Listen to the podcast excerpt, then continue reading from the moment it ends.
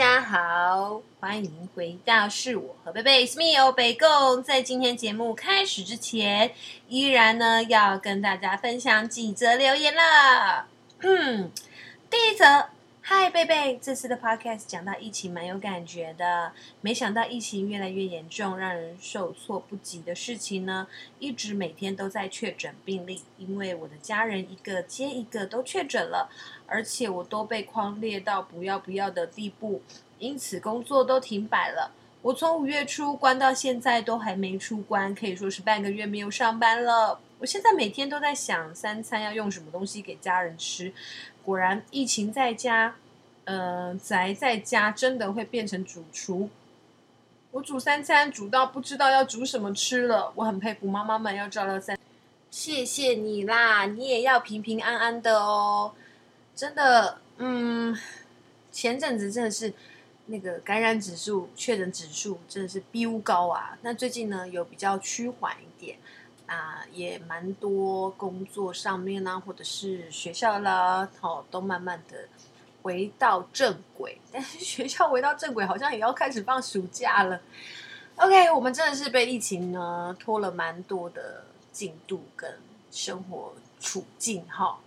希望大家再撑一下，加油，不要放弃。然后，呃，虽然政府现在是说。会要跟他共存啊，但政策就是还在慢慢的推演中，然后大家就配合嘛，那尽可能嘛，嗯、要不要打疫苗就看你们自己，不要为了这个在吵架。然后我还是那句话，就是不要囤货，把这些就是需要用的，哦，留给需要的人。需要用的留给需要人，应该是自己如果需要的话，你当然可以留啊，但不要囤货嘛，因为别人也需要啊。那只要不囤货，就人人都有。那你一旦囤货，就会有人没有。好。那也非常的在这方面恭喜你啦，好吧？一则喜一则忧，但是那个喜的部分就是你的厨艺在这段期间精进了很多，然后又可以体会到妈妈的辛苦，不像我们小时候很无知，还想说妈妈怎么每天都煮一样的东西呀？这样你终于可以明白了哈。那希望你们家还有身边的人，包含你自己，大家都可以平安无代志。好，我们来听下一则留言。等了两个月，明慧终于要登场了。说老实话，第二季真的看得很郁闷。虽然说有必要有坏人的角色，不过我觉得有一些没坏人的剧也是很好看呢、像是《请回答一九八八》，嗯，没错，我也觉得《一九八八》很好看。但坏人使坏这部分呢，实在是有点太多了。主角们真的太惨了。希望第三季能够像标题《日出他乡》一样，带来多点希望和生机。主人公们不要再惨兮兮了。哎呀，我也希望啊，但是呢，我觉得这剧嘛，这怎么样都逃不离就是八点档的一个嗯宿命嘛。嗯，虽然说嘴上是说想突破，可是因为有时候为了收视群啊，跟收视习惯，难免呢剧情还是会走向有点撒狗血的部分，或甚至是一定要有人使坏，然后让剧情下去。那应该说，哎，我们的编剧群们要加油进步，跟跟上别人的，也不是跟上，就是加油吧。因为这这是创意的问题啦。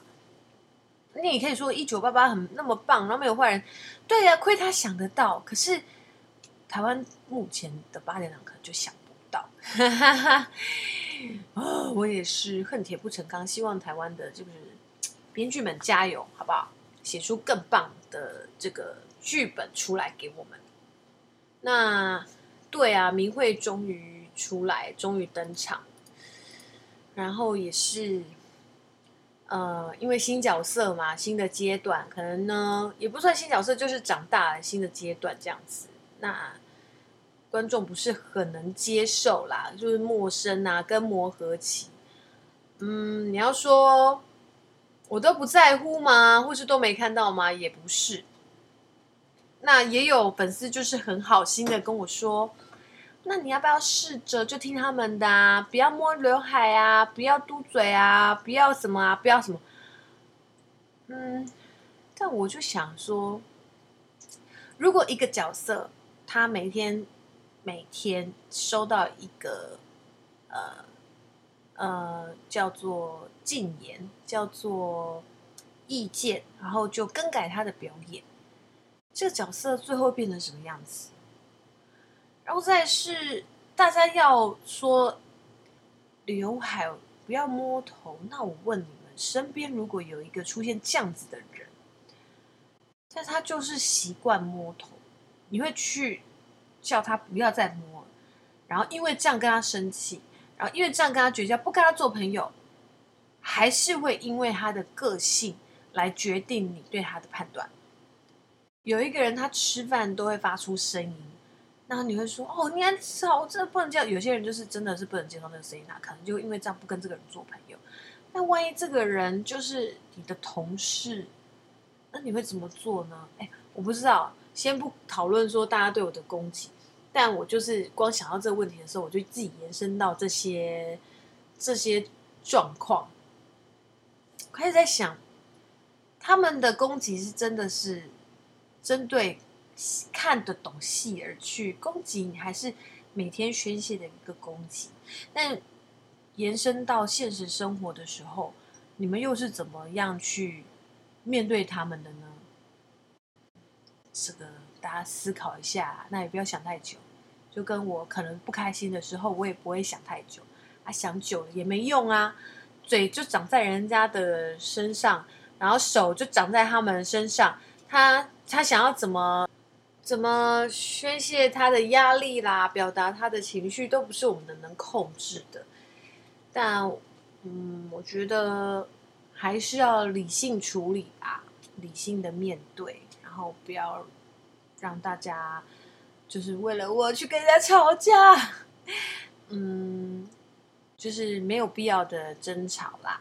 那我也希望大家就是是开心的看戏，然后，嗯。放松心情的来我的板上留言，跟我一起互动，而不是每天跟这些人在那边发脾气。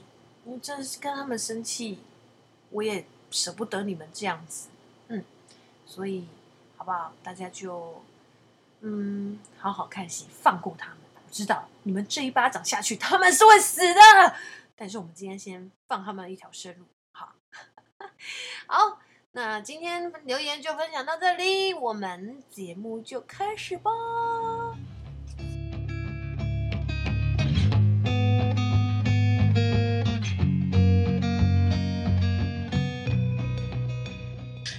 大家好，欢迎回到是我和贝贝，It's me 欧北共。今天要跟大家分享一个一个听众朋友跟我就是问很久了，问说，因为大家知道我前阵子有去骑马，然后他就问我说，哎，为什么想要骑马？然后骑马的话又是有什么要准备的？所以今天就要来为大家这个解答。那在解答的同时呢，因为我毕竟也是一个初学者而已，所以呢，我今天呢就邀请到了当初把我。推入这个马坑的损友，欢迎损友。嗨，哎，我我也是初学者，我才多比你早上个两三堂而已，好不好？也没有多厉害，不止两三堂吧？我看你只是现在在成人班，你还在幼幼班而已。那你你你当初怎么会想骑马啊？我。我觉得，因为因为前阵子就疫情大爆发，然后我的体重有一个一直曲那个那个曲线是直直往上升，可是我很不喜欢戴口罩运动，嗯，所以我想说我来找个户外的。然后那时候有先去上高尔夫，我真的认真哦，报名缴学费那种。可是我觉得这很不是很适合我，因为我不喜欢太近的东西。嗯嗯嗯嗯，我喜欢跟人家互动。虽然没有人也可以跟动物互动这样，嗯嗯嗯嗯嗯，就比较有趣一点。对，然后因为高尔夫就是一个，我觉得它很伤身体，就是我想敲到地板，我的手可能就是一个礼拜不能动，就在哎。其实是，而且它是转体的动作，然后又是单侧，其实很伤身体。对啊，对啊。然后因为我的膝盖啊什么，你知道就是一个老人魂的身体，所以就是 我那时候就是想了很久，然后想说，哎。马术它好像有在治疗这些什么关节啊什么，好像连那种老人家当做附件在用的，所以我们来试试看好了。对，我就对啊，而且你那个教练是不是说，你年纪很大的老人家也可以骑马？对，有一个八十几岁，好像没骑爱狼，就是走路走不好的人，骑骑马就就可以走了。我也觉得蛮神奇，因为他就是一个又有肌力训练，然后你说负重嘛，也是有，因为它的负重就是你的重量，嗯，不是扛马，是你自己本身。上下蹲姿，但我但是我觉得，嗯，因为我觉得这个东西啊，其实久了以后就会发现，它其实是被马带上去的，嗯、所以也不。太需要出到什么力气。久了以后了，我们现在就是很、哦、很费力，因为我们现在找不到什么诀窍，就是真的要习惯，然后腿部、下半身跟核心的肌力全部都要找回来，yes, 所以真的蛮难的。嗯、然后起码没有胖子啊。对啊，如果是胖子，哎、欸，你不能这样讲，那这样胖子哪敢去骑马？不是，他骑一骑就会变瘦啊。说也是哈，然后这时候就会有那个听众朋友呛你说，可是新疆、蒙古那边都有胖的啊，他们没有很长期，没有哦，应该是没有很长期。但如果这是常常骑的话，真的发现身材比较好，体态也比较好。对，我上次看一个 YouTuber 的片头，就写说骑马半小时等于慢跑二十五公里耶。哇哦！对，真的哦。可是真的骑下来真的蛮累的。然后，嗯，嗯，我我像我的话，我自己心肺不是很好，但是我跑骑马，呃，上一堂课下来虽然会累，可是没有像跑步那么喘。但是我就、嗯、像你说的，就可能就达到了我的运动量。嗯嗯，对，然后又蛮好玩的。但是因为它的那个细节很多，嗯，真的很难。那我当初为什么想骑马呢？就是就是。就是先交了这个损友，然后 那阵子就是疫情，然后也没有工作的状态，我想说，哎，想学一点有趣的新东西，想说那去去上个一两堂看看玩玩好了。结果这个损友就每个礼拜都揪我，然后还还很坏的，就是跟教练一起亲了我，就是逼着我每个礼拜都要去这样子。嗯，为了你的健康啊。没有啦，然后加上，其实，在很久之前，经纪人就有跟我说，你可以学一下骑马，万一啊之后要接一些古装或者是一些就是需要骑马的戏，虽然到时候一定就是可能也会找一些教练教你啦，但是你自己那是那个课数都有限啊，还是要自己自己会一点比较好，嗯，嗯，防身。那可是听众朋友就想知道说，那如果他们也想要骑马的时候，要先准备什么？譬如说，他们怎么选马场？因为其实骑马的费用很贵，然后怎么教练，他就是他的收费标准是怎么样去评断说选哪比较好？那我想要走的是经济实惠的话，你会怎么建议？我那时候有上网找了非常多家的马场，但我是以北部为主啦，因为还是考虑一下交通。嗯、然后像呃比较市区，像八八里附近啊，或承德路七段八段那边都有马场。可他们的收费会高一些，但是我觉得他们的马场是蛮漂亮的，就是呃，里面也是，我觉得每个马场都蛮干净的，因为我都有去上网看很多资料。然后，但是那个费用，因为离市区一点，它费用教练费就大概是一堂课四十分钟，大概两千五三千左右。然后那时候就找到一个比较偏一点，就是有点淡水再过去一些些的山上。然后就是我们现在在学的那一间，然后它是一堂课，如果你单买一堂的话是两千块，然后呃买十堂的话是一万四，就等于一堂一千四。那我是觉得说，因为我自己有开车，所以然后我也没有这么的没时间，所以我就觉得那我就宁愿多开那个三十分钟的路，然后也想省。一两千这样，这就是为什么我当初跟大家分享的时候，那个路途很遥远的原因。可是我觉得，如果就是呃有经济能力，或者是他你们没有想要就是像我们这么长期持续，因为我那时候就觉得我一定会长期玩这个运动，所以我想要找一个适合我经济条件的地方。嗯嗯，所以我就选了这边。我也一次买了一百堂课。对啊，而且哎，我记得我那时候也有看一些马场是走会员制，就俱乐还什么的。但真的有差吗？进去之后比较好玩吗？嗯，有些里面真的蛮漂亮的，它也有那种很高级的休息室啊什么的。像我们就没有啊，我们是经济实惠路线。哦，所以大家可以参考一下，而且去我们那间骑完马还可以上去观音山 拜拜，这样。你自己没上去过，还推荐大家？就是你们去了再告诉我好不好玩。那一去就什么装备都要买吗？呃，不用，他那边其实都会借，就出租借。我也是上了五六堂后才陆续开始买。然后我主要先买的话，我是买那种比较会呃个人卫生，我比较就是会用到，哦、比如说安全帽。对对对，会流汗。对，就是因为我觉得安全帽如果有在骑 WeMo 啊、GoShare 就知道常常打开会有一些恐怖的味道。嗯，然后。再来就是呃，骑久以后就会发现裤子很重要，所以我就又买了一件裤子。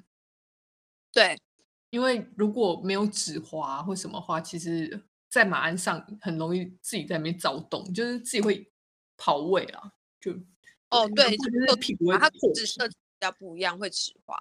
但是就是那个啊，什么靴子啊，那是一定要的吗？那个不用哎、欸，初学其实呃有一个。比较合身的牛仔裤跟一般球鞋就可以了。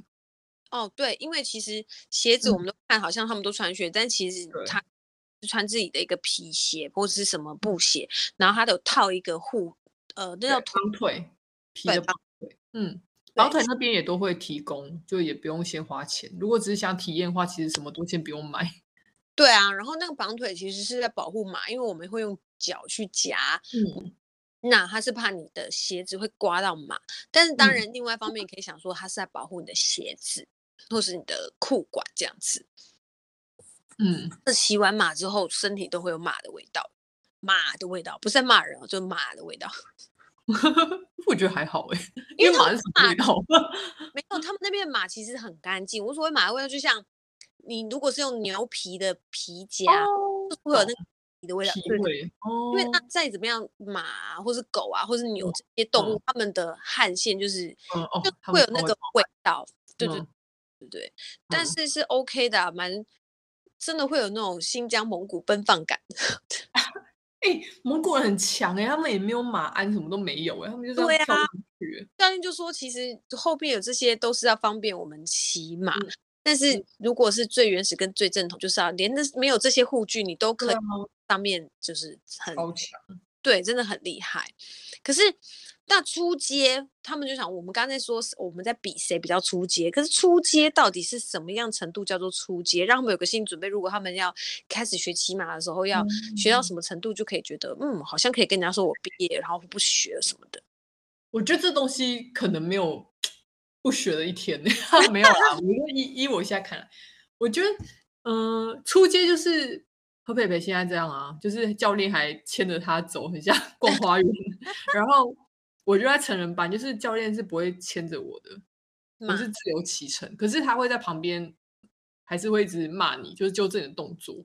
你不要一开始说骂，想你在下盘。不是啊，就是好心提醒你，比如说你的手又抬起来了，或者你的脚没有夹好啊。对对，嗯啊，你现在还是同一个教练吧？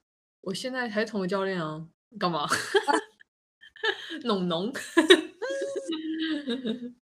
那你学完之后，嗯，身体哪里有不一样？哎、欸，我我觉得最大差别是我很常腰酸背痛到无法睡觉。可是我自从骑马以后，我就不会了。但是我刚学骑马的那一两天，是因为骑马导致我腰酸背痛啊。但是之后姿势也比较正确了，以后我我以前那些三不五时的病痛就比较不会出现。嗯，因为真的核心肚子啊，肚子没力就很容易腰酸背痛。嗯、然后电骑马就真的会就是用到核心啊，嗯，所以真的是不错的运动。就像跟滑雪，我也是鼓励大家，如果可以去学滑雪，或是呃能够出国就去体验看看。因为日本很多都已经年纪很大了，美国也是啊，就是很多年纪都很大都还在滑雪嘛，嗯，都是。呃，身体的一个锻炼啦，因为滑雪需要很多的核心。嗯哼，嗯哼，对对。然后骑马的话，如果大家因为说啊，我很胖，我不敢上去。呃，我觉得体重就像那个我们这个损友刚说，你 如果重，那你骑骑，你可能就会变瘦啊。然后，那你你其实如果越胖的人，膝盖一定会有很多问题。就是更不适合激烈的运动。对，然后骑马其实是不算太激烈，嗯，因为你你你如果不夹不站，你就是坐在上面而已。可是那个动作跟那个嗯，不是之前有一阵子是那种摆在家里机械那种按摩一样的那种骑马、欸、不一样，对对，那个我知道说就是不一样，很不一样，真的。在家里练骑马，我、哦、真的是感觉不一样。我们我甚至还要买那个瑜伽球，真的很难的，真的练不起来。有一个家伙就是这个损友，他居然还在。夹宝特瓶，然后一直叫他夹宝特瓶。你看，我平常都已经有在运动的人，我都觉得骑马真的很难，所以才会想说，那再上看看，再上看看，看看到底什么时候会学会。如果真的没耐心，那你不想学，就是算啦。但至少练过了，对不对？对，曾经有过，就是不适合你也没办法。对，但他们就在好奇说，那马会认人吗？哎，我问过，哎，我说他会认认认得我吗？他们说不太会，哎。啊，是哦，但我觉得他一天要见那么多人，我们偶尔才去。你一个礼拜两次还算偶尔哦。哎、欸，可是他们会认得教练的声音。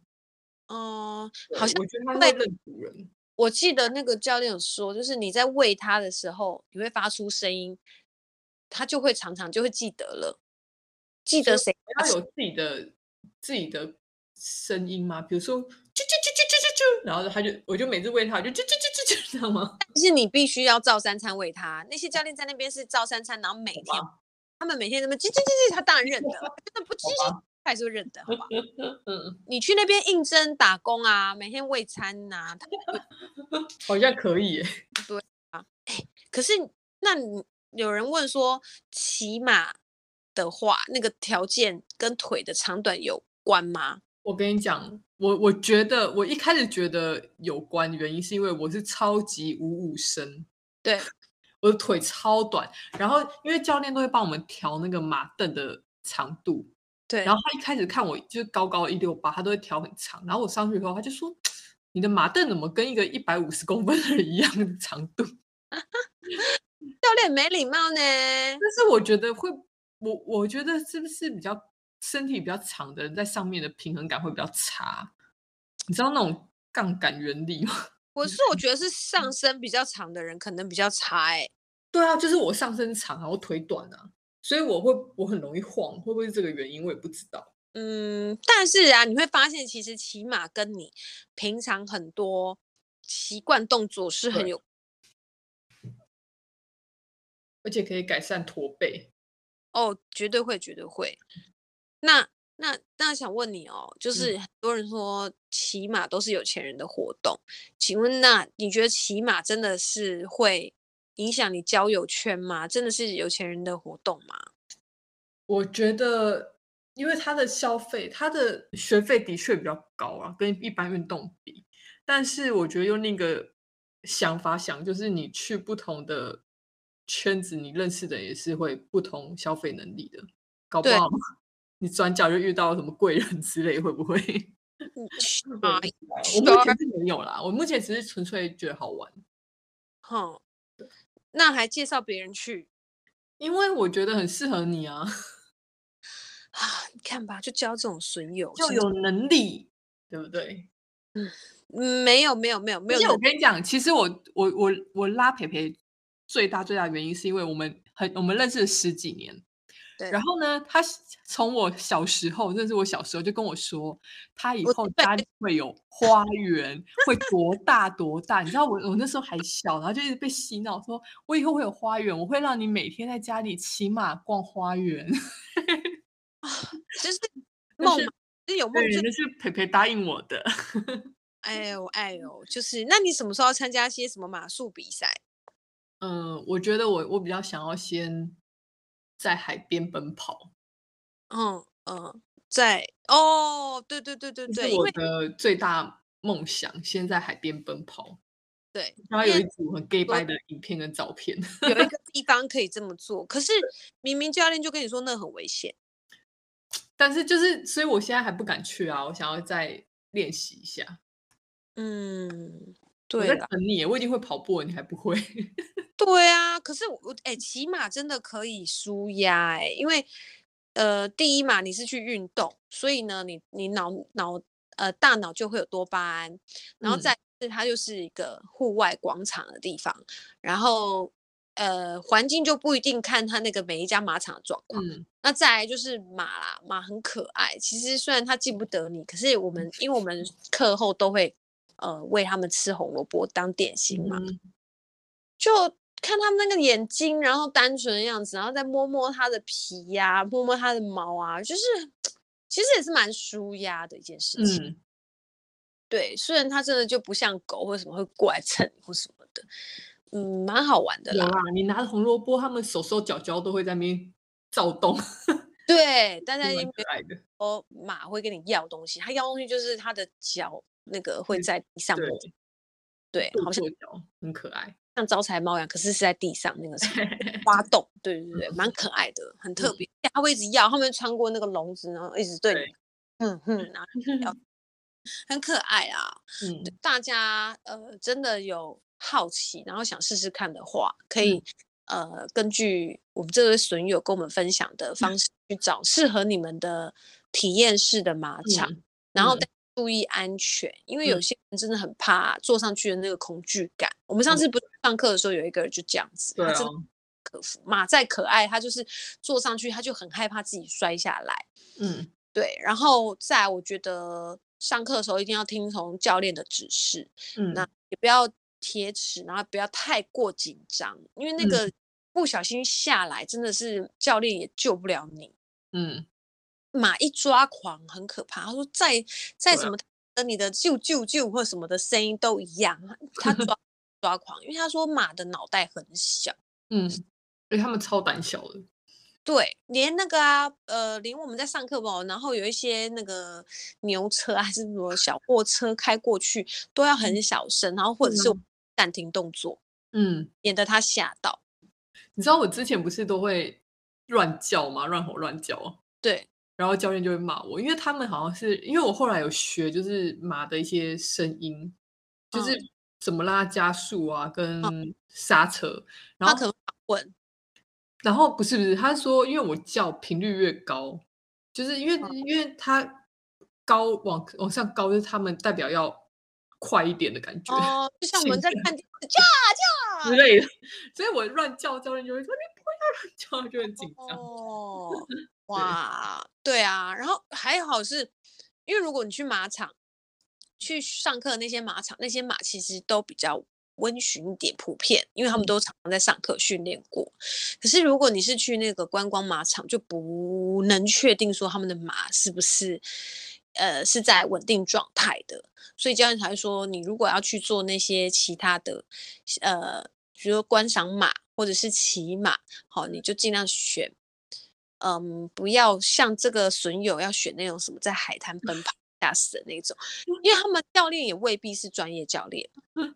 哎、欸，我我有看到一两间是那种很专业马场啊，是可以在海边上课的。哎呀，哦，但是我觉得我还是先平地学学，以后再去海边好。对呀、啊，总之我就是今年的目标，我今年要去海边。今年的海边会很晒，要不要秋天再去？可以啊。那那我的生日愿望就是你跟我去海边奔跑，你会答应我？我用人体奔跑，然后你骑。毕竟我现在哎、欸，我已经好久没有练习了，我就想说，我下次去我能不能站起来，都还是一件事情。太夸张了。对啊，我的生日愿望我许愿了。你又还没生日，凭什么许愿？你说九月跟我去啊？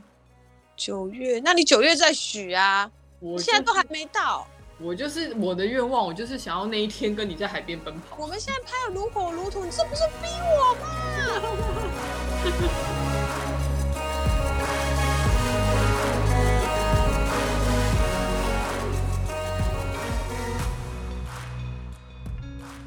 今天的节目就到这里了。如果喜欢我的分享，欢迎到我的粉丝页留言给我，也请持续帮我订阅，多多分享哦。